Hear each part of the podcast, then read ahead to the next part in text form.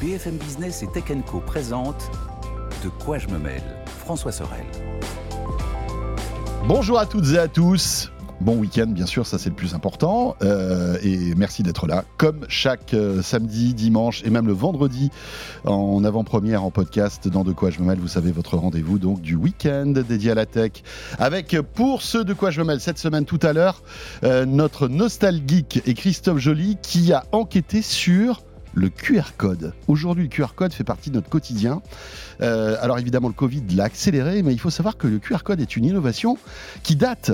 Eh bien, on aura toute l'histoire du QR code tout à l'heure avec Christophe Joly. Ce sera en deuxième partie de De quoi je me mêle. Je vous rappelle le hashtag de DQJMM si vous voulez euh, réagir euh, et poser vos questions sur Twitter. Merci encore une fois d'être là. Bienvenue à vous toutes et à vous tous. Et tout de suite, c'est l'actu, bien sûr.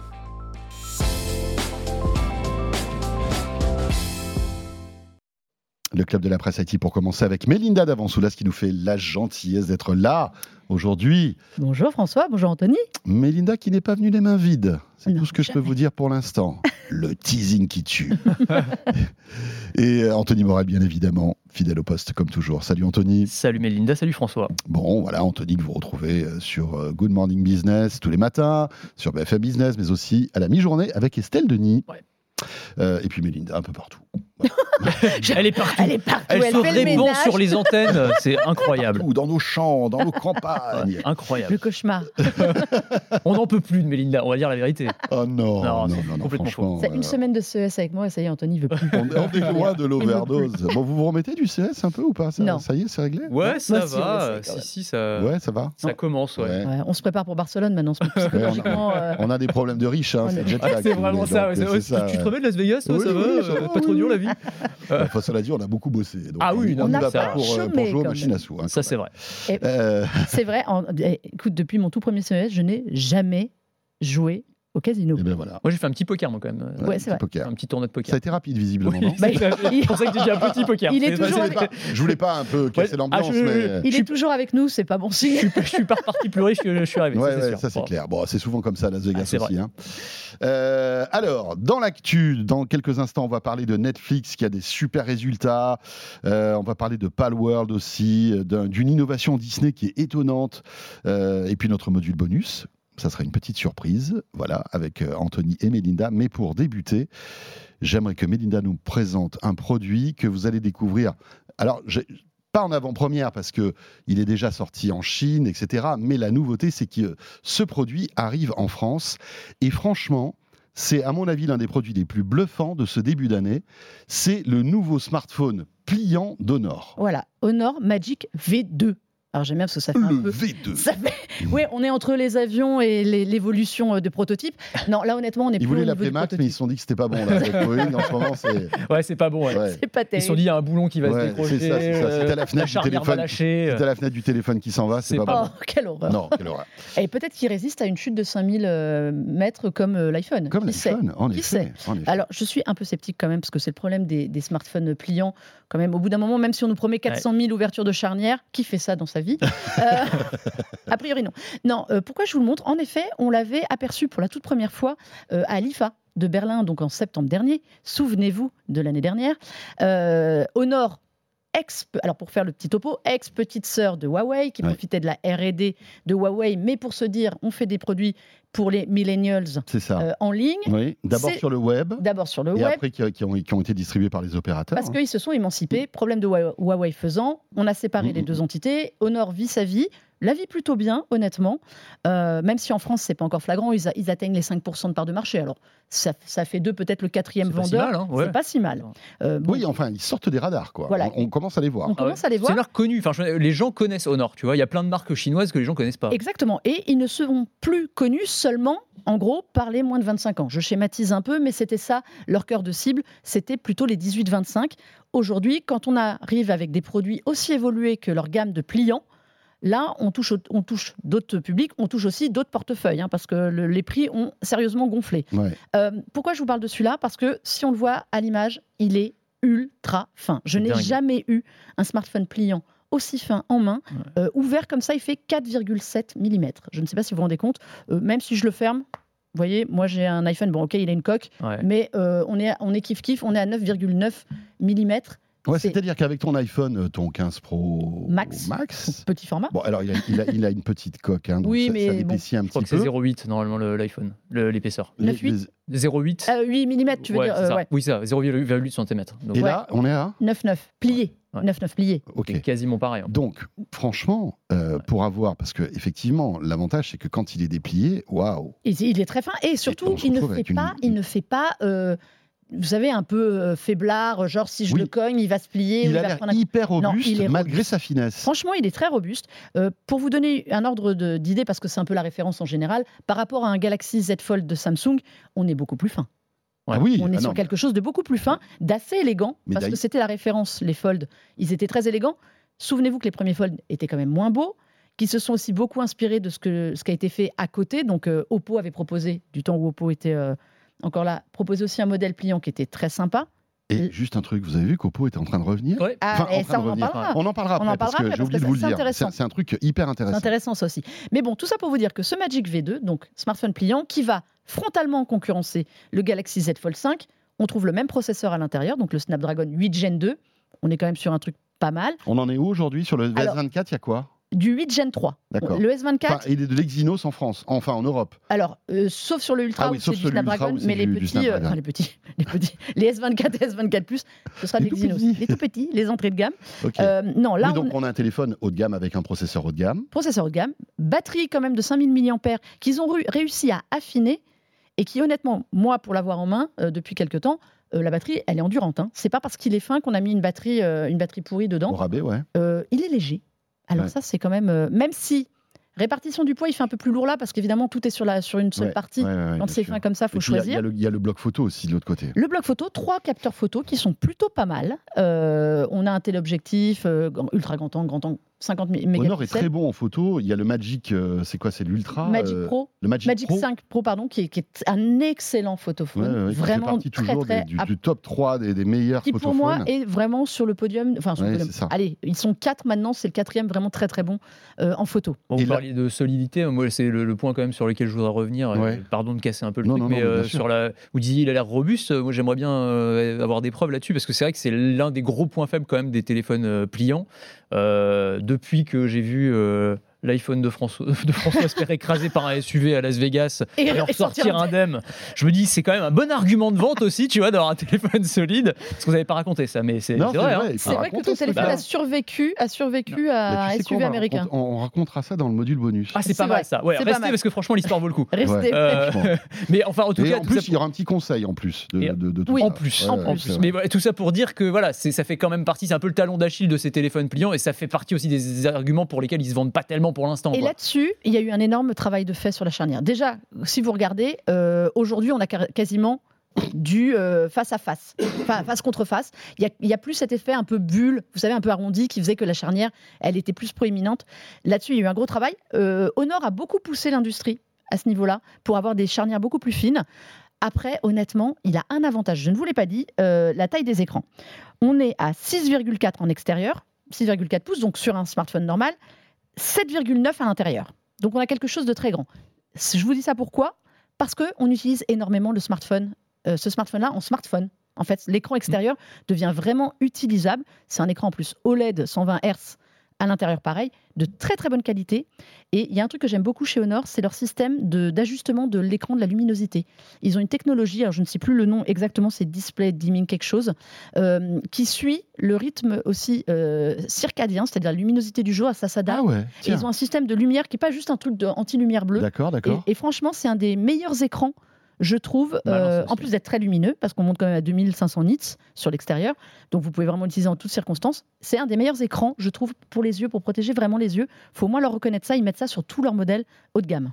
Franchement, il est hyper séduisant, je trouve, ce téléphone. Oui, Après, enfin, vraiment, il donne super envie. Et effectivement, la finesse, c'est un argument génial parce que c'est quand même l'un des gros points faibles de ces téléphones pliants. Mais plus généralement, vous continuez, vous les amis, à y croire aux téléphones pliants. Moi, j'aime bien. moi, j'aime bien aussi, mais je t'avoue, je commence à avoir des doutes parce que ça fait quand même quelques années qu'on les voit sur le marché. Alors, on pourrait se dire, les premiers modèles, ok, ils n'étaient pas complètement au point, ils coûtaient très très cher, euh, le public commençait à découvrir le truc et tout. Là, ça fait quand même quoi 3, 4, 5 ans qu'on les voit. Et ans, ouais. je regardais les chiffres de vente, c'est quand même Enfin, c'est peanuts, c'est 15 millions d'unités en 2023.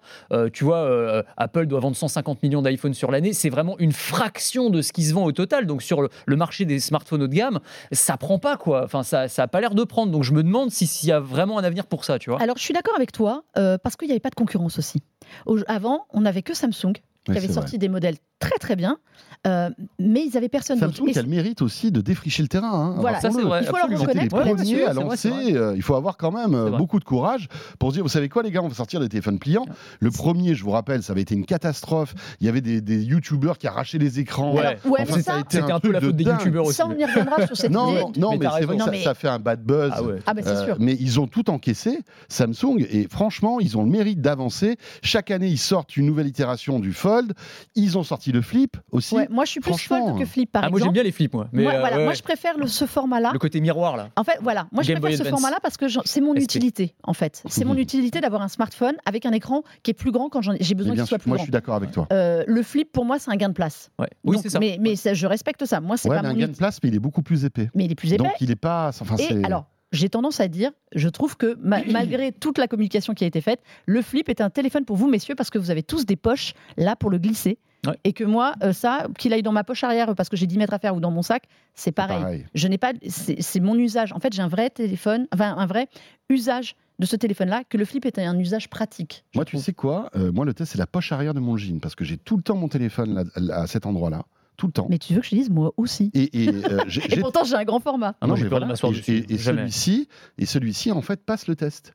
Et, Ah ouais, et- c'est vrai fin. que euh, pour, pour revenir à Samsung, je veux dire, Samsung doit avoir un peu les boules quand même, parce que. euh, Mais ils vont s'en servir, ils vont, ils vont avancer. Le prochain sera ultra fin, le Z Fold 6, t'es oui, sûr mais, mais tu vois, quand tu lances une nouvelle, euh, une, une- en fait, une nouvelle verticale comme ça en disant, je sors un smartphone pliant, t'as un Honor qui arrive avec un truc plus fin, plus léger et tout ça, tu dis, bien- zut quoi. J'aimerais bien être dans les, dans les réunions d'ingénieurs, euh, tu vois, dans les, chez, Ouais, chez chez Samsung. genre, Samsung, quand, voient a- le téléphone qui sort, tu sais, t'as le chef qui doit arriver. Qu'est-ce que c'est que ce Qu'est-ce que bordel c'est que ce truc-là mais, mais je pense que Sortez-moi le fouet il est, deux fois plus, il est deux fois plus fin. Qu'est-ce que vous avez fait, les gars? Faut bosser maintenant. Mais ouais. Mais, mais tu sais, là, je pense que c'est vrai parce que Samsung, c'est la, c'est la- la tête de, de- de- de pont de tout ce marché-là. C'est quand même la plus grosse innovation ces dernières années sur du téléphone. Maintenant, bon, on va nous parler IA et, et trucs. Le format Fold ou Flip, pour moi, ces dernières années, c'est vraiment le, le- le truc qui a un peu changé. Ça marche, ça marche pas. Ça, c'est vrai que c'est pas encore ça. Mais Samsung a toujours essayé. Aujourd'hui, ils ont de la concurrence qui arrive. Sur le, souvenez-vous du Flip qui avait son écran qui était ridicule en façade, qui servait absolument à rien. C'est clair. Motorola est revenu avec son Razer, Oui, qui, qui est le- qui le- était ce qu'il était, mais qui avait un écran externe qui était utilisable. Qu'est-ce qui s'est passé? Le Flip aujourd'hui a un écran externe utilisable. Euh, Honor, euh, qui avait un premier modèle de pliant qui était intéressant, arrive aujourd'hui avec plus de finesse. Samsung va faire la même chose et c'est eux qui en vendront toujours le plus au final. Mais au moins, il y a une concurrence qui arrive et qui s'installe. Et moi, je trouve que c'est bien. Reste à baisser les prix. Ouais. Ouais, c'est ça. C'est l'autre avantage de la concurrence. C'est qu'en théorie, ça doit pouvoir faire baisser les prix. Mais enfin, Espérons. pour l'instant, on est quand même. Alors, on n'a pas encore le prix de celui-ci, mais enfin, globalement, les prix qu'on voit sur les téléphones euh, haut C'est de entre gamme. 1500 et 2000 Ouais, balles. c'est ça. Donc, coûte, le euh, Fold? Le Fold 5 Le Fold, il était quasiment à 2000, je Ouais, crois. hein. ouais, les mémoire, premiers ouais. étaient sortis On à peut imaginer qu'on 2000-2002. va, qu'on va être dans ces eaux-là avec Oui, celui-ci. mais après, il y a encore toutes ces entreprises-là, comme tu disais, hormis Samsung, sont au début de leur démarche. clair. Donc la R&D, ça coûte cher. Mais pour revenir à ce que disait Anthony, moi je suis pas tout à fait d'accord avec toi. Je pense que euh, Apple va se lancer là-dedans, c'est sûr. ah bah ça, ce sera On là sait- pour le coup, oui. Je- là, pour, je- ça peut mettre un gros coup au marché. J'en suis persuadé. Ils Mais- attendent, tu sais, coup c'est de toujours pareil. Ils voient un peu, euh, voilà. Ils, ils laissent les autres défricher. Samsung essuie les pains, euh, voilà. et puis, je, je- en- encore une fois, hein, euh, la, la technologie, et quand on voit ce qu'arrive à faire Honor aujourd'hui, Apple doit regarder ça de près. Sûrement. Et euh, je ne sais pas ce que tu en penses, Melinda, mais, mais je me dis qu'à terme, Apple ne peut pas laisser ce segment avec une, pro- une, une- une technologie qui devient mature maintenant, Hmm. comme ça, sans rien, tu vois. Mais je, je sais depuis des années que dans les couloirs, en gros, ils ne le disent jamais officiellement parce qu'Apple ne dit jamais rien. bosse là-dessus. Ça bosse sur mais un modèle. sûr. qui- Mais je suis persuadé qu'ils discutent avec Samsung depuis des années Qui- sur les écrans pliants. Bien sûr. Sur la manière Voilà. dont ils peuvent intégrer tout ça. Non, mais euh, Ils, bo- ils évidemment, bossent sur un évidemment. modèle. euh, Est-ce que ce sera un format iPhone qui se replie en façon flip Je suis pas persuadée parce qu'en fait, Apple a dans son catalogue, n'oubliez pas l'iPad mini. Mais Alors, bien sûr, ils vont, ils jouer là-dessus. Ils vont dire vous dépliez, vous avez un iPad mini. Voilà, moi je ça, pense que l'iPad mini, ils ont du mal à savoir à lui faire trouver une place. Mais bien sûr. et que la, la seule façon de le garder quelque part, ce serait de bosser sur un format euh, Enfin, d'iPhone qui devient un iPad mini. Enfin, là, on s'é- on s'éloigne, on parle d'Apple, mais euh, félicitations à Honor. Ce produit est incroyable. Moi. Prenez-le en main, Ouais, regardez-le le si vous avez. franchement. Bon, alors évidemment, ça va coûter un bras, hein, Ouais. mais peut-être il y aura des promos. Enfin, au début, on peut Ouais, imaginer qu'il y aura des toujours. petits trucs et C'est tout. comme Samsung, le prix de. Attendez toujours 15 jours et le prix descend.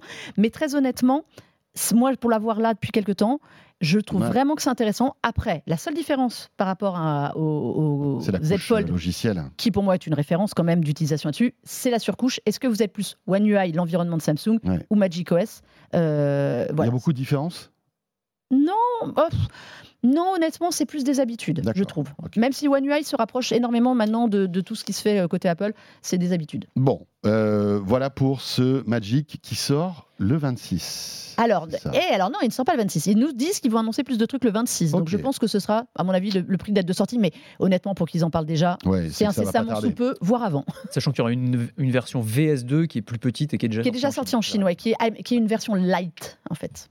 Très bien. Euh, on parle d'Oppo maintenant ou pas? Parce que Oh, on peut vite fait? Bah, oui, c'est- l'actu hein, qui est tombée là ces, ces dernières heures. Euh, on en a parlé, on a évoqué ce truc-là. hein. Oppo qui s'est retiré du marché euh, français il y a quelques mois de cela, dans des conditions catastrophiques, je veux dire sociales. euh, Enfin voilà, ils ont laissé en plan les fournisseurs. Ça a été un carnage, hein, on va dire, et sans compter les clients. hein. Bon, alors il y a toujours des mises à jour, etc., etc. Mais je serais curieux de savoir si on a un Oppo aujourd'hui en termes de garantie et de SAV, ce que ça donne, tu vois. J'espère que ça part à l'Europe. Voilà, j'espère que ça part à l'Europe. Pour, le- pour les endroits où ça reste. Et Oppo est parti du marché français parce que, euh, en fait, Nokia les avait attaqués euh, pour des, des questions de brevets 5G. Ouais. Il se trouve que, entre temps, là, cette semaine, ça y est. C'est les meilleurs amis du monde, Nokia et Oppo. Ils ont dû se faire des chèques euh, de je sais pas combien de centaines de millions. Le problème est réglé, ce qui fait que maintenant Oppo peut revenir sur le marché européen, Ouais. en Allemagne et en France. Sachant, alors si je peux me permettre un petit bémol, en France, c'était la- raison réelle n'était pas que le, que le, le- le coût des brevets. En fait, en France, Oppo n'était pas géré vraiment par Oppo. Non, c'est un distributeur. était géré par un distributeur qui, en gros, n'avait pas vraiment de raison de se retirer et s'est retiré en, se en profitant du procès en cours en Allemagne. Sauf que on sait depuis des mois, comme tu l'as dit, euh, fin 2023, que en Allemagne, en gros, c'était un peu solutionné. Et là, là, ils ont acté euh, l'arrêt des procédures et tout. Mais en gros, la France, en gros, le distributeur français s'était un peu engagé là-dedans en disant on se retire à cause de ça. Ouais, mais Melinda, à la limite, c'est pas notre problème. Ouais, mais Oppo, vois. il y a un autre problème. C'est que, et, et c'est pour ça que je pense que le retour d'Oppo, moi, je suis plus mesurée. Oppo, en France, ils ont aussi OnePlus. N'oublions pas que c'est finalement une, seule et même grande famille et qu'en France, on essaye de pousser OnePlus. Oppo, OnePlus, Vivo, Vivo, euh, Realme. et euh, Realme qui a disparu de la circulation aussi depuis Bah, des fait, mois en France. c'est un groupe, c'est BBK. BBK, Euh, oui, ou. BKK, ou je sais plus quoi. Oui, Enfin, BKK, enfin, en tout cas, Electronics. C'est une grande famille. Donc personne n'est vraiment en famille, mais tout le monde bosse un peu ensemble. Et en France, ils voulaient privilégier OnePlus, qui était une Ouais. marque, souvenez-vous, il y a quelques années, qui, était- qui avait vraiment le vent en poupe. Ouais, beaucoup moins maintenant. ouais. Aujourd'hui, qui est, mm, alors moi, à titre personnel, pour tester par exemple les produits, je ne sais pas où ils sont. Ouais. Je, ne, je sais Non, qu'ils existent, mais je n'arrive Mhm. pas à avoir de contact. Mais ils ont liquidé Oppo quelque part pour privilégier OnePlus, dont on n'entend pas, on n'entend Ouais, pas plus non, Ouais, parler. c'est vrai, quoi. c'est vrai. clair. Euh, Oppo, Oppo, d'ailleurs, on parlait des- d'écrans euh, pliants, mais euh, ils étaient aussi. Ils avaient des super ouais, ils avaient bien des sûr. Moi, j'avais modèles, testé ouais, les, Mais les, Oppo- mais les Oppo, N-Flip et compagnie. Techniquement, plus leurs écrans super enroulables, enfin, en tout cas en termes d'innovation, ils tentent des trucs. Après, écran enroulable, je suis pas certain que, ce- que ça ait un avenir euh, Ils extraordinaire étaient en plus. train de vraiment de décoller. Franchement, ils, Oppo. ils pouvaient, ouais. Moi, je, moi, je Quel croyais, gâchis cette histoire-là. je croyais beaucoup plus en. Oppo aujourd'hui qu'en OnePlus. Ils étaient sûr. innovants. Mm, mm. Euh, les produits étaient d'excellente qualité. On parlait du Flip de Motorola aussi. Le, le N, le N Flip qui est sorti donc en Chine. Nous, on a- je crois qu'on a peut-être eu le N2. Ouais. Euh, c'est un excellent. Moi, je l'avais testé. C'est un excellent ouais, téléphone. Ouais, ouais. Bon, on, on verra ce qui va se passer. Mais hein. ils peuvent. En tout cas, Là maintenant, empêche. la route est libre, ils peuvent revenir. Est-ce qu'ils vont revenir ou pas? Est-ce que c'est OnePlus qui va revenir? Alors, qui, était- qui est déjà là, hein, qui est toujours là. Qui est toujours là, OnePlus? Ils Ah, sont mais pas oui, partis One- mais non, OnePlus, OnePlus, est ils sont là, toujours ouais. là. Ils n'avaient pas de problème de, de brevet Non, mais non, euh, parce que ça, c'était des, c'était des bisbilles. euh. mon en fait, c'est ça le truc dans ce groupe, c'est que Vivo est, est là aussi, mais Vivo, Vivo n'arrive pas à percer en France. En Non, fait. non, non, c'est sûr. OnePlus stagne, mais voilà. Mais Oppo, j'y croyais plus. C'est bizarre, hein, toutes ces galaxies Ouais, de marques de smartphones chinoises. C'est- fou quand même quand on, on, on prend un peu de recul. Allez, on enchaîne. Netflix. Euh, avec Anthony, des ré- la- alors les résultats financiers de Netflix qui sont tombés. Oui, Bon, alors nous, c'est pas trop ça qui nous intéresse, c'est plutôt tout ce qui, euh, tous les chiffres qui découlent en fait de Ouais. ces résultats. Et ça, ces chiffres-là sont assez waouh. C'est ça, il y a eu plein de choses très intéressantes euh, qui montrent que Netflix, là, euh, tout est ouvert, et notamment, notamment grâce à euh, leur abonnement avec publicité, dont on a beaucoup parlé, hein, qui a été lancé l'an dernier, donc abonnement à, à 6 euros par mois. En gros, vous payez à peu près deux fois moins cher qu'un abonnement classique, mais vous êtes soumis à de la publicité quand vous regardez des séries. C'était un vrai pari à l'époque parce que on se disait attendez Netflix s'est construit en, en opposition à la télé classique où tu as de la pub tout le temps. Alors c'est encore plus vrai aux États-Unis. Euh, tous ceux Mm. qui sont allés aux États-Unis, qui ont regardé la télé là-bas, vous savez qu'il y a de la pub à pour- absolument toutes les 5 minutes, c'est insupportable. Et donc Netflix en gros, revient à la télé classique. C'était un peu ça le truc. Et ben en fait, ça cartonne, ça marche très très bien. Ils ont engrangé sur un an 13 millions d'abonnés, euh, là où ils avaient du mal, ils étaient plutôt sur un plateau ces derniers temps. Encore plus dans des pays ultra saturés comme les États-Unis. Et la partie euh, bah, abonnement avec de la publicité, ils ont gagné 23 millions d'abonnés, donc en l'espace de quelques mois. Donc c'est énorme. Ça représente à peu près 10% des abonnés de Netflix aujourd'hui. C'est des abonnés qui prennent l'abonnement publicitaire bah, parce que voilà, il y a les problèmes de pouvoir d'achat et donc il y a beaucoup de gens qui se sont dit bah je, je- je vais ok je vais je vais dégrader euh, mon abonnement, enfin, en tout cas, je vais être soumis à de la publicité, mais ça va me permettre d'économiser euh, 6, 8, 10 euros par mois en fonction de l'abonnement qu'ils avaient avant. Donc ça c'est vraiment après, c'est une pub qui est. euh, enfin, il n'y a pas autant de pubs, par exemple, que sur les chaînes Non. traditionnelles Bien podcast. hein. C'est- Il y a beaucoup moins de. Non, non, c'est un, c'est une avant. minute avant. enfin, c'est- c'est- c'est- tu as avant le diffusion, en gros comme sur YouTube, soyons clairs. Ouais. Tu as au milieu, je crois au bout d'une heure, tu as trois minutes Mm. ou un truc comme ça et, euh, et c'est tout. Enfin, Voilà, c'est c'est. pas hyper C'est contraignant. digeste, quoi. Ouais. Et puis surtout aux États-Unis, enfin, par Ah bah rapport oui, aux États-Unis, C'est ça. où sur une heure de programme, tu as 18 minutes de pub. Ouais, c'est clair. Ah bah, euh, aux US. C'est ouais. comme ça. hein. Ah, bien C'est- sûr. C'est formaté. Le broadcast, c'est ça. Ouais. Donc finalement, ça reste un peu du premium.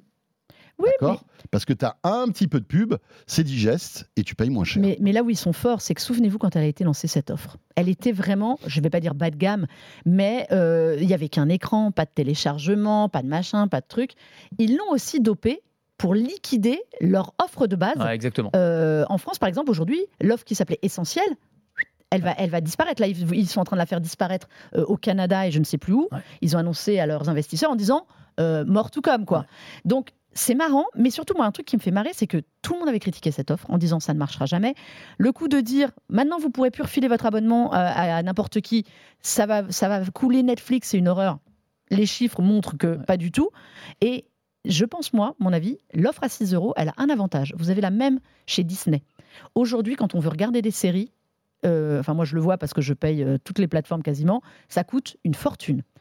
Est-ce que la concession de la pub un petit peu et donc de en fait finalement avoir deux abonnements pour Ouais. le prix d'un parce que si vous prenez Disney avec la pub, euh, Netflix avec la pub, c'est l'ancien abonnement plein gaz de Netflix. Ben, c'est du deux en un quoi. Ouais, Et je pense que ça, ça joue énormément au niveau pouvoir d'achat pour ça. Ouais, je suis tout à fait d'accord avec toi et j'ajoute un point supplémentaire, c'est que je pense qu'il y a aussi beaucoup de gens, sais, l'un des autres gros problèmes de Netflix auxquels ils avaient juré de s'attaquer, c'était le problème des passagers clandestins, c'est-à-dire Mm. les abonnés euh, qui partagent leur compte, leur mot de passe, etc. Il y a 100 millions de personnes qui font ça et c'est un manque à gagner énorme pour Netflix.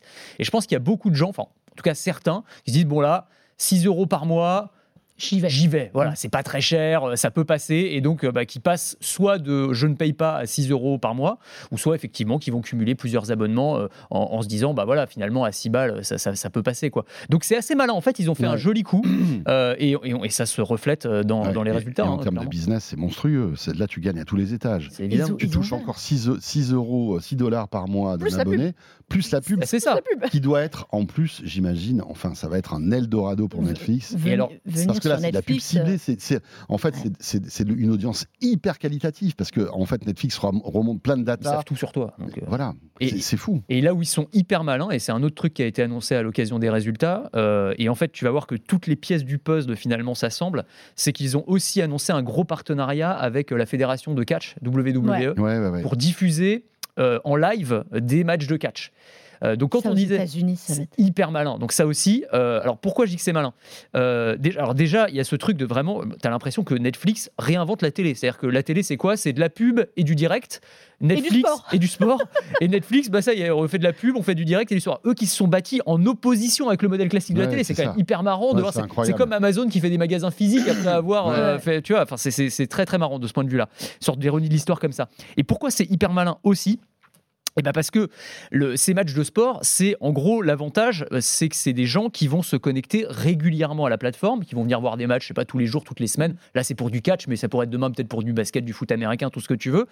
Donc, qui vont générer des revenus publicitaires réguliers, récurrents. Donc c'est ça aussi, tu vois, tu as toute la machine et ce cercle vertueux qui va se mettre en place euh, du point de vue de Netflix, là, c'est les- c'est- c'est- c'est jackpot, quoi, Ouais, tu c'est vois. jackpot. Mais- mais là où tu as raison, et ce qui est très drôle, c'est que par exemple, souvenez-vous, en France, ils avaient tenté de lancer Direct, qui était un truc, pour le coup, c'était un test français, c'est une spécificité française, qui était de Oui. vous proposer de manière Un un, flux. peu aléatoire un flux, de flux, ouais. un flux avec des, des épisodes de séries dans le désordre. La télé classique, linéaire, Ouais, ouais. soyons clairs. Aujourd'hui, qu'est-ce qu'ils font pour garder des abonnés? Ils remettent, ils reviennent à des séries où tu as un épisode par semaine, ou en deux parties sur Netflix, qui t'oblige à rester abonné deux mois. Parce que si tu veux voir par exemple The Crown, hop, tu l'as eu un mois, bah, il faut que tu reviennes le mois suivant. Alors, ils, ils le font pas sur toutes les séries, ils font encore du Non, binge mais watching. T'inquiète et- pas Ouais. qu'ils le font sur les principales. Ouais, mais c'est marrant parce qu'ils ont une stratégie Ouais.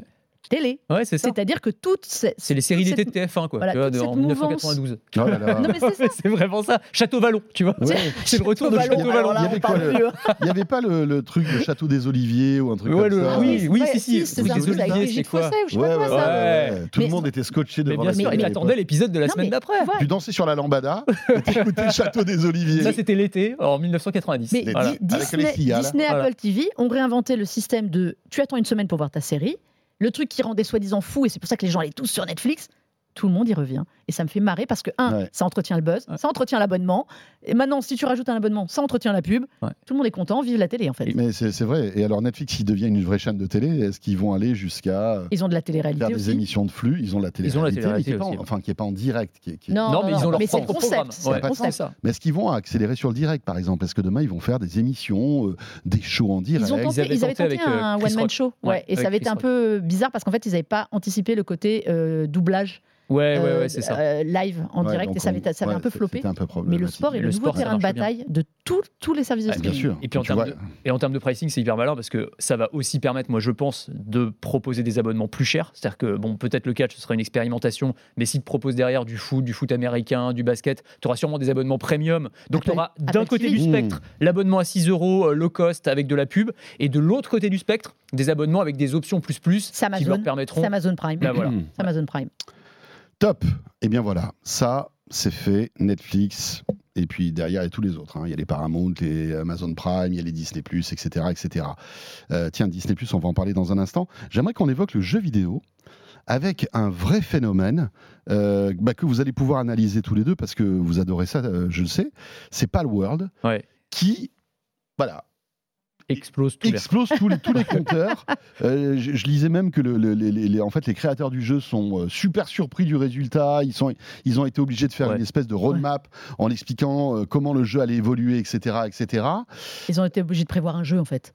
c'est ça. Ouais, ils sont surpris, ils ont bien cherché quand même le buzz. hein. Ils, ils sont, ils sont malins. Mais c'est ce le buzz depuis le Alors, début. qu'est-ce que c'est Ouais. ce truc-là? Et euh, pourquoi euh, ça concurrence les Pokémon? Bah, en, en gros, c'est une bonne question. Pal- Palworld, en gros, il a été, en gros, la, la- la description qu'on en donne, c'est Pokémon avec des armes. En gros, c'est ça. Ouais. En fait, le jeu, C'est le à proprement parler, c'est pas le principe de Pokémon, c'est plus un jeu survival à la Ark, euh, voire à la Fortnite, Minecraft, quoi, tu vois. euh. Genshin Impact, c'est un mélange, un Mais- combo de plein de jeux de la- à la mode. Mais pourquoi on parle de Pokémon? Parce qu'en fait, les monstres, parce que le but, en gros, c'est de, capturer et de, de se battre contre des monstres, et les monstres sont clairement inspirés du design des Pokémon, pour ne pas dire complètement repompés, Ou c'est plagiés sur les Pokémon.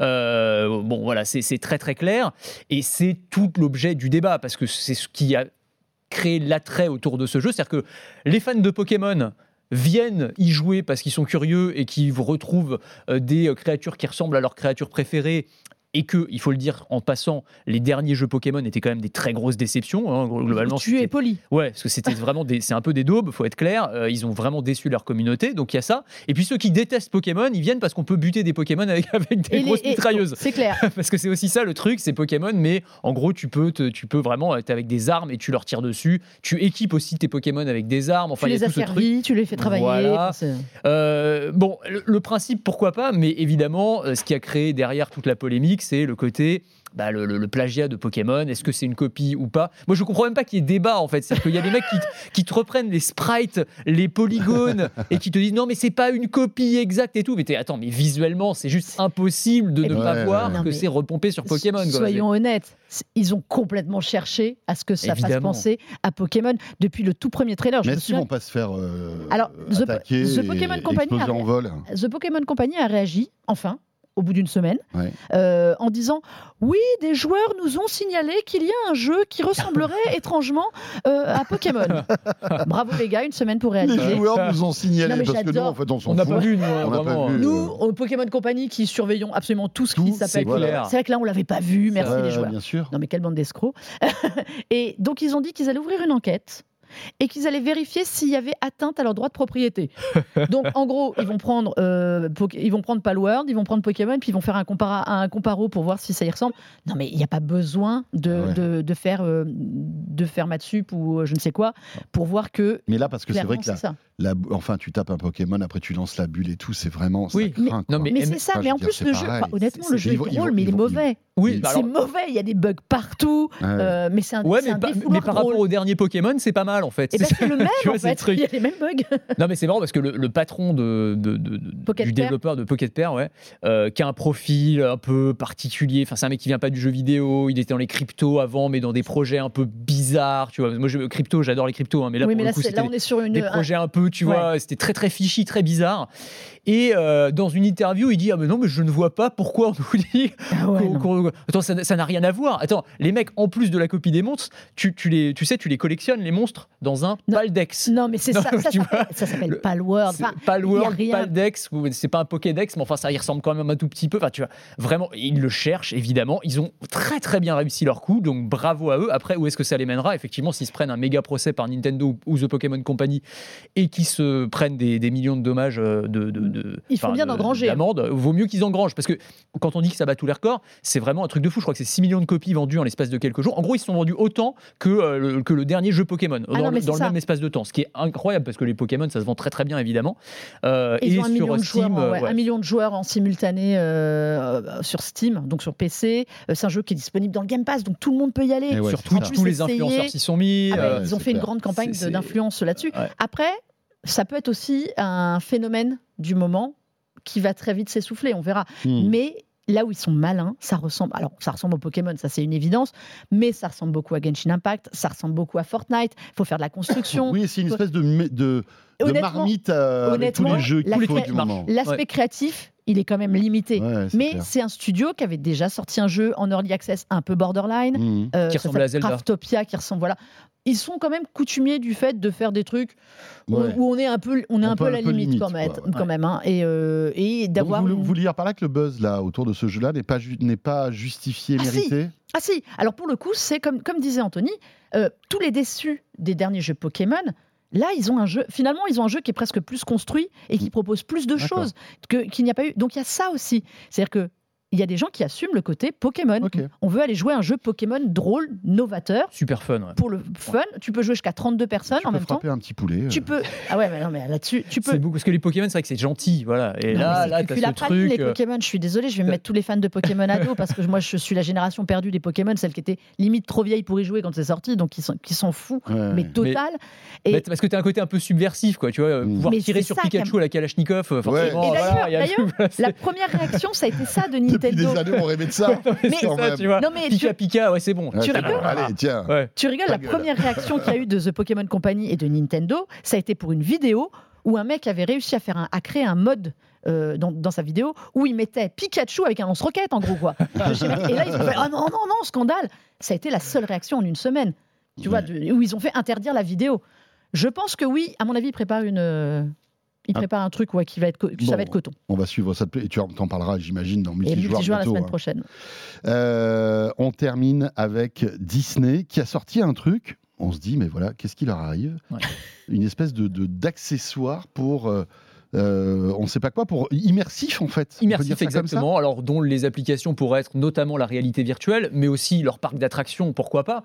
En gros, ils ont, c'est un, tapis. Alors, un tapis, c'est pas très innovant. euh, c'est une innovation qui a été dévoilée. Alors, c'est par leurs ingénieurs. Ils montrent un petit peu ce sur quoi ils travaillent. Et en fait, c'est un, un tapis euh, qui permet, lorsque tu joues en VR notamment, bah, de continuer à bouger et de marcher à l'infini. Parce que c'est vrai que bon, on a tous testé un casque de VR, c'est génial d'un point de vue visuel, mais c'est hyper frustrant parce que physiquement, il y a un moment, tu te prends un mur. quoi. Voilà, c'est- C'est-à-dire que là, tu dois courir parce que tu as un monstre qui te suit, tu es sur ce tapis, tu Ouais. cours.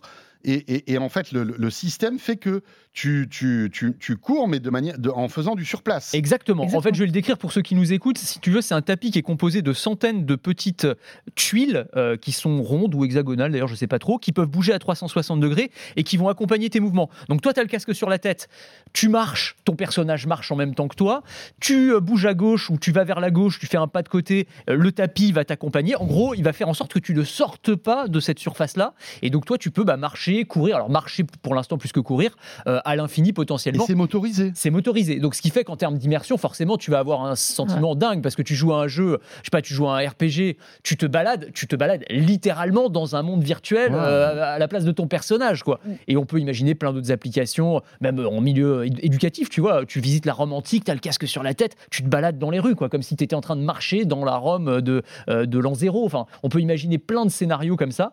C'est assez, moi, je trouve que c'est intriguant. Je trouve que c'est visuellement très réussi. C'est pas comme on avait vu des, des tapis roulants, je crois que c'était. Omni qui avait proposé ça Il y avait notamment des à tapis ou 360 des degrés. espèces de, tu sais, de, de, de- de plateaux Ouais. aussi un peu. Non, ce que je trouve génial, c'est que, An- Anto et moi, on fait beaucoup de, de réalité virtuelle.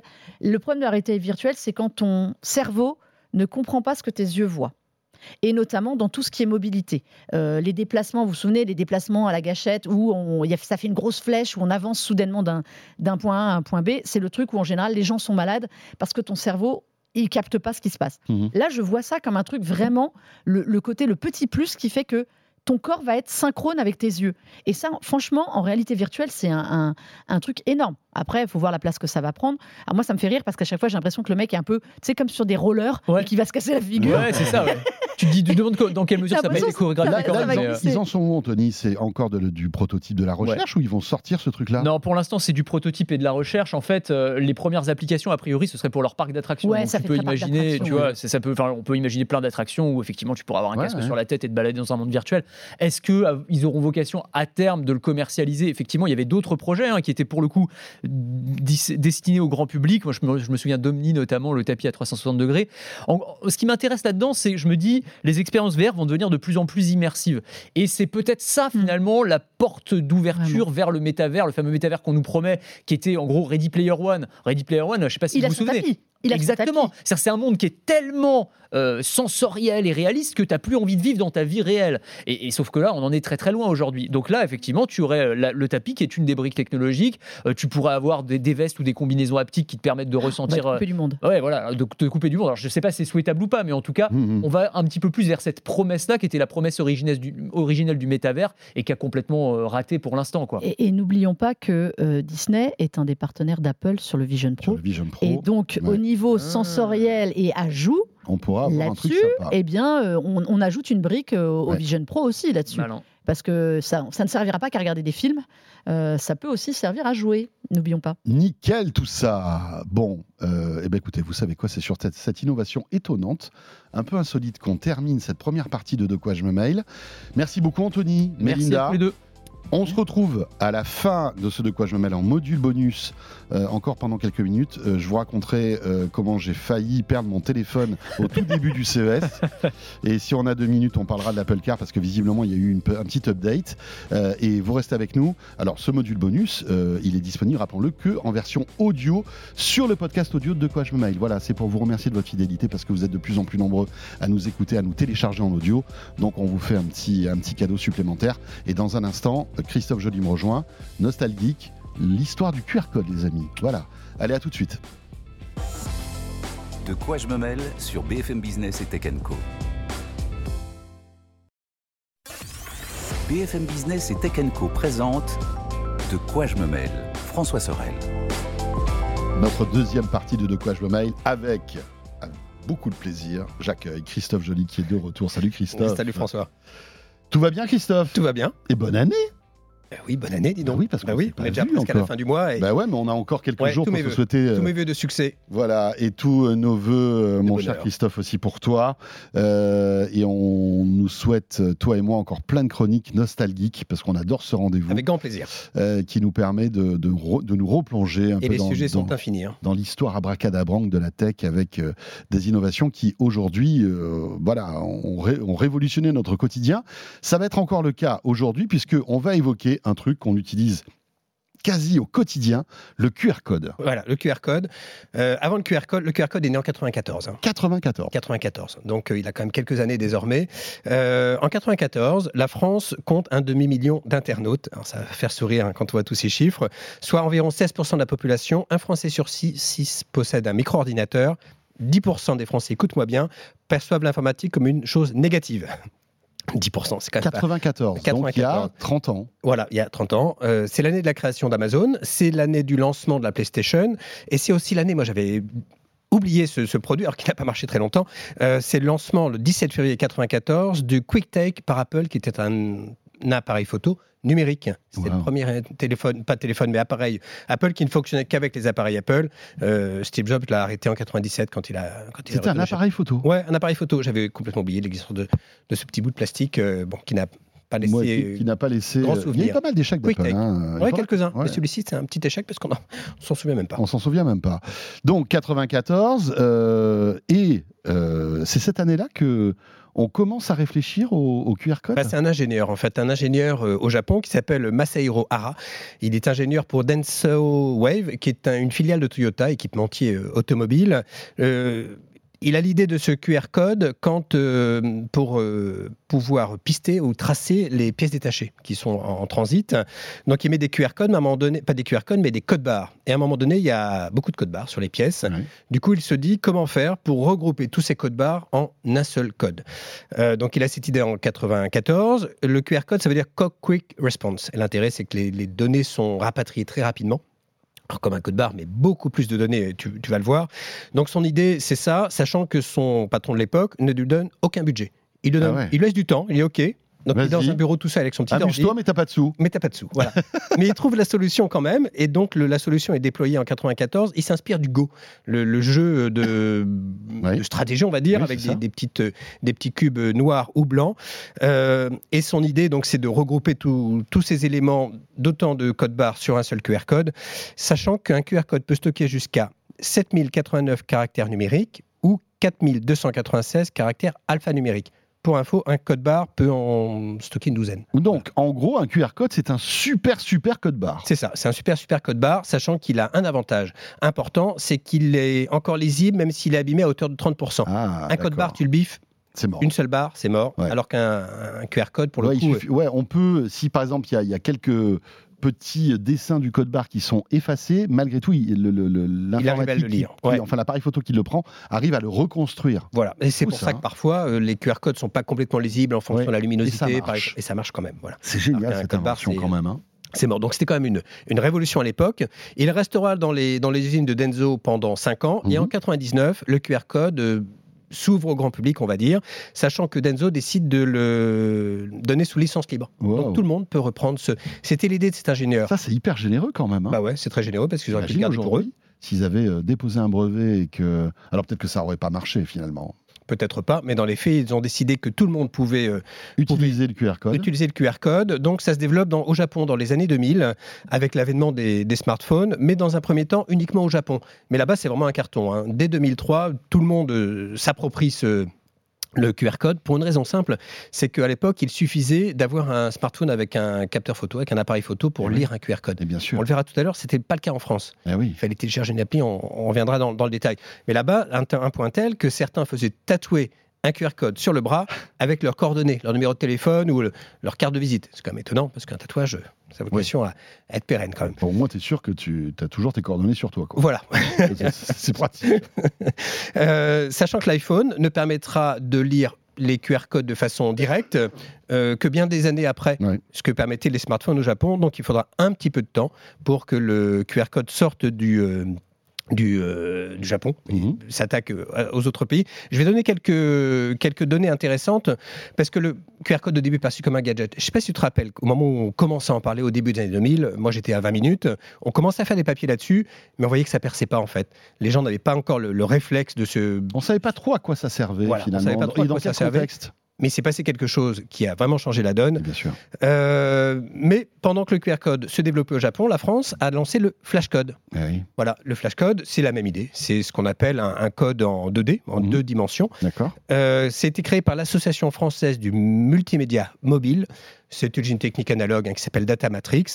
Là, l'inconvénient, c'est qu'il fallait télécharger l'appli Flashcode pour pouvoir lire le QR code. Donc, il fallait passer via l'appli. C'est une passerelle qui.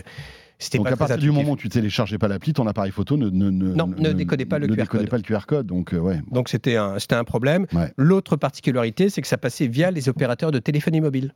C'est eux qui redirigeaient ensuite Oh vers euh, un site web. Et comme à l'époque, c'était assez cher, ben, ils refacturaient à la hauteur de ce que tu téléchargeais comme contenu. Donc, euh, Ouais. voilà. C'était pas terrible. C'était pas terrible, ça coûtait, c'était pas très intuitif. L'autre inconvénient, c'est que les touristes étrangers ne pouvaient pas utiliser le flashcode Eh oui, puisque c'était français. parce que c'était français et lié aux opérateurs français. Alors désormais, c'est aussi en utilisation libre. On peut quand même reconnaître au QR code d'être rentré dans le Robert et le Larousse. La définition, c'est nom masculin, code barre 2D de la marque de ce nom. Voilà, ils ne sont pas cassés la tête. Ok. C'est le nom du flashcode. On a aussi un- une autre particularité en France, c'est le 2D doc.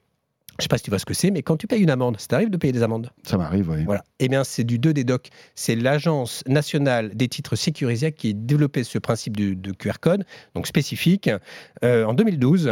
Et ça sert aussi à le, à- au pass vaccinaire, au pass euh, sanitaire Oui, le pass sanitaire. pendant le Covid. Mais euh, tiens, tu parlais d'amende. Euh, il se trouve que j'ai dû en payer une il n'y a pas longtemps.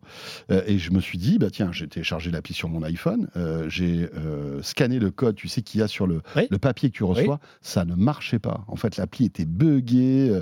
C'est un truc, d'ailleurs, là, je sais pas, moi, s'il y a des développeurs ou s'il y a des responsables de cette appli qui nous écoutent, qui nous regardent, euh, checker parce que franchement, c'est inutilisable. Donc, quoi. tu n'as pas pu payer ton amende. Oui, il a fallu que je recopie le, le- en fait, le, numéro télépaiement sur l'application. Mais euh, c'est dommage parce qu'un QR code, c'est vachement plus pratique. Bah oui, c'est quand même beaucoup Enfin, plus pratique et c'est direct. Alors, il faut savoir. Double peine, tu payes et en plus ça marche pas. Voilà. Donc, quand même- Euh, il faut savoir qu'à ce moment-là, en 2012, euh, 97% des Français, selon une étude de INC, ne savent pas ce qu'est un QR code. 97%. En 2012. En 2012. Ah. Donc, il y a encore du, du boulot. Euh, et 6% des Américains ont utilisé un QR code une seule fois. Donc, Tiens. 6% en une fois. Donc, c'est il y a beaucoup de travail. Bon, tu sais ce pourquoi le QR code s'est développé? évidemment. C'est la, la fameuse pandémie. Ça a explosé. Vraiment, le QR code, ça servait au pass sanitaire, mais ça servait aussi au restaurant. C'était l'avantage de ne plus manipuler les menus. Le sans contact. Le fameux En sans fait, contact. un sans contact, euh, sans NFC, quoi. C'est-à-dire euh, très simple. C'est ça, voilà. Puis vraiment simplissime. Bien sûr. Effectivement, tu, tu l'as dit. Un chiffre qui, qui permet de mesurer l'importance du QR code et là où ça a explosé pendant le Covid, le 13 octobre 2021, 600 millions, quasi 600 millions de certificats européens ont été utilisés via un QR code. Waouh. Voilà, 600 millions. Et en France, euh, 137 millions de certificats sur une seule journée.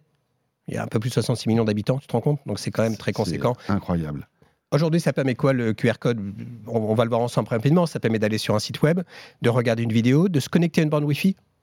Je ne sais pas si tu te rappelles, mais quand il faut euh, taper le code WPA, c'est quand même vachement plus facile avec un. Ça, c'est super pratique, en fait. ah oui, c'est quand même pratique. Si tu veux partager euh, ta connexion Wi-Fi à la maison avec quelqu'un, ça prend quelques, quelques instants. Tu peux consulter un menu, effectivement. Tu peux aussi payer. Il y a des solutions désormais de, de paiement. Tu bouges pas ta table et tu payes via un QR code. Ouais. C'est une appli qui s'appelle Sunday, notamment, qui Ouais. permet de faire ça et c'est super simple.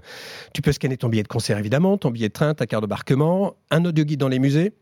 Tu peux sur ta télé euh, te connecter à Netflix, par exemple. Mhm. Il y a le QR code Ouais. à l'écran, envoyer des t'évite de questions. rentrer ton login et ton mot de passe. Bah voilà. C'est vachement plus rapide. C'est quand même beaucoup plus rapide. Tu peux faire des paiements, on l'a dit. Tu peux avoir des cartes de visite, ajouter un événement dans ton agenda. Ça sert vraiment à beaucoup, beaucoup de choses. Désormais, c'est rentré dans les mœurs. Tu vas dans un supermarché, tu as un QR code, tu peux avoir des infos nutritionnelles, par exemple, sur, euh, sur une appli. Tu peux avoir des promos. Et en 2013, il y a même un truc en moi que je trouve un peu glauque. Il y a des QR tombales qui ont été euh, lancés. C'est-à-dire que tu as un QR code dans les cimetières, sur les, euh, sur les, euh, les tombes, qui permettent d'avoir des souvenirs, des petites vidéos de, de la personne décédée. Ah ouais. Euh, Waouh. je sais pas dans quelle mesure. Moi, je trouve ça glauque. Ouais, c'est un peu glauque. Mais ça entretient la mémoire, disent les fondateurs, les créateurs de ce, de ce QR code. Alors moi, je suis, euh, je suis pas fan, mais euh, après tout, chacun, Tiens. chacun, chacun fait qu'il après, après, voilà. hein. Chacun est maître de son de, de, de la manière dont il veut qu'on Voilà, garde tout cas, un la souvenir mémoire de lui, voilà, c'est sûr. hein, mais c'est- c'est c'est assez étonnant, tiens. Voilà, c'est assez Ouais. étonnant. Alors désormais, le QR code, on l'a dit, fait partie de notre quotidien. Le- en 2022-2023, l'augmentation est de 400% de l'utilisation de la génération des QR codes et de l'utilisation. 59% des Américains pensent que ça va s'installer sur la durée. 75% estiment qu'ils vont plus utiliser les QR codes à l'avenir. Et à ton avis, quel est le classement? Le top 5 des pays ont utilisé le plus de QR codes. Moi, Ah. j'étais un peu surpris. Tiens. Moi, je dirais la France. La France est troisième. Troisième, Ouais. d'accord. Alors, le- le- tu prends le bassin des populations. Le premier, c'est les Les États-Unis. États-Unis, bien sûr. pas déconnant. Le deuxième, c'est l'Inde, mais la France est troisième. Ok, pas mal quand même. Pas mal quand même, oui, parce qu'on est presque à 500 millions euh, Et c'est dû à quoi ça C'est le, le- le stop, euh, stop Covid, tu crois Je pense que ça fait partie des choses. Peut-être qu'on est euh, plus en avance au niveau de, de l'installation du, des- du nombre de smartphones, Ouais, parce que c'est très indexé à ça. hein. Et puis c'est vrai qu'il y avait une obligation quasi en France hein, à l'époque de tous anti-Covid. Il fallait que tu scannes ton QR code pour pouvoir. Ah, tu scanner ton- sur toi. Tu bon, scannais ton, ton, ton document du de vaccination pour que ça arrive sur ton téléphone, C'est ça. pour que tu aies ton passe vaccinal après. ça. Donc euh, on était un peu obligé. Alors tu peux voir le papier, mais dans les faits, c'était quand même Ouais. beaucoup plus pratique. Tu étais sûr Et de l'avoir toujours sur toi. Et le quatrième, c'est la Grande-Bretagne, et le cinquième, c'est le Canada. Globalement, on se sert, je sais pas toi, dans quelle proportion tu te sers des QR codes et pour faire quoi? Moi, c'est le resto. La plupart du temps, c'est le resto vraiment. Bon, ça, ça concerne la grande Après, je me sers majorité. de Yuka, mais Yuka, c'est pas le QR code, c'est le code barre. C'est le code barre, Tu sais, effectivement. quand tu vas faire Ouais, tes courses et ouais. tout, tu regardes un peu les, Mais c'est les le, propriétés logique. hein. nutritionnelles. Ouais. Tu as plus d'infos. Mhm. Euh, globalement, la moitié des utilisateurs se servent de, de QR code pour aller vers une- un site internet, une URL, donc consulter un menu effectivement. L'autre moitié, un peu moins de la moitié, un tiers, c'est pour euh, récupérer de la data, une vidéo, quelque chose qui est stocké sur le QR code. Donc on télécharge un, un élément qu'on va récupérer, puis ensuite c'est l'échange de carte visite ou de, de choses comme ça. Le paiement fait partie des choses qui vont se développer. Selon une étude Juniper Research, d'ici 2025, le paiement par QR code va générer 3 000 milliards de dollars. C'est 3 000 c'est milliards. incroyable. Donc ça veut dire que ça va vraiment Est-ce que s'imposer. c'est sécurisé le QR code? C'est le sujet. tu as, deux types de QR codes. Tu as les QR codes statiques qui, eux, sont figés et qui peuvent être reproduits. C'est le problème des billets de concert, par exemple. Ouais. Si je te revends un billet de concert avec un QR code, tu vas scanner le code, ça va passer, tu vas rentrer dans la salle. Si je le revends à plusieurs personnes, ceux qui vont passer après, ben, ça va être déjà Ça scanné, en fait, comme il, a- il aura été validé une fois, c'est mort. ça marchera plus. Voilà, donc la solution, c'est le QR code dynamique qui est renouvelé. C'est ce qu'ont fait certains euh, revendeurs de, de- officiels, hein, distributeurs des tourneurs de, de concerts. C'est que le code est, est rafraîchi toutes les 30 secondes. Ça peut être paramétré. Et du coup, le téléphone est associé au QR code et tu ne peux pas le reproduire. Donc ça, c'est relativement sécurisé. Mhm. Ensuite, ça dépend de la nature des infos qui sont sur le QR code. Mais si tu te souviens, le QR code du pass sanitaire de Emmanuel Macron et de Jean Castex avait fuité Avec- sur le web du fuité, ouais. avec des infos confidentielles. Ouais, c'est sûr. Donc c'est relativement sécurisé, mais Mm. euh, faut pas laisser traîner ces QR, ces QR codes. Donc c'est pas une bonne idée de le mettre sur le web, par exemple sur les réseaux sociaux. Bien sûr. Oui, ou sur Twitter. oui, comme tu le dis, sur les réseaux sociaux. Et il y a pas mal d'arnaques, notamment récemment en, en un mot sur une borne électrique. Des escrocs ont mis un autocollant avec un faux QR code qui est renvoyé vers un site factice qui récupère les données bancaires. Quelques, gens, quelques personnes se sont fait arnaquer de quelques dizaines d'euros, mais soyez vigilants désormais à ce que vous scannez comme type de QR code. Ouais, c'est vrai. Merci beaucoup, Christophe. Merci à toi, C'était passionnant ce- cette histoire continuez du à scanner. code, voilà, mais pas n'importe où. qui fait partie de notre quotidien aujourd'hui. Ouais, tout à fait. Merci Christophe. Merci beaucoup. Christophe Joly, donc pour terminer ce de quoi je me mêle, un grand merci de nous avoir suivis, d'être fidèles à ce rendez-vous. Bon week-end à vous toutes et à vous tous, que vous soyez sur BFM Business, à la radio, à la télé, en podcast vidéo ou en podcast audio. Tiens, si vous êtes en audio, euh, petit module bonus qui arrive juste après, euh, si vous nous téléchargez par exemple sur tous les agrégateurs de podcasts ou euh, Apple Podcast, voilà, petit bonus qui arrive tout de suite. À très vite et merci de nous suivre. De quoi je me mêle sur BFM Business et Tech Co.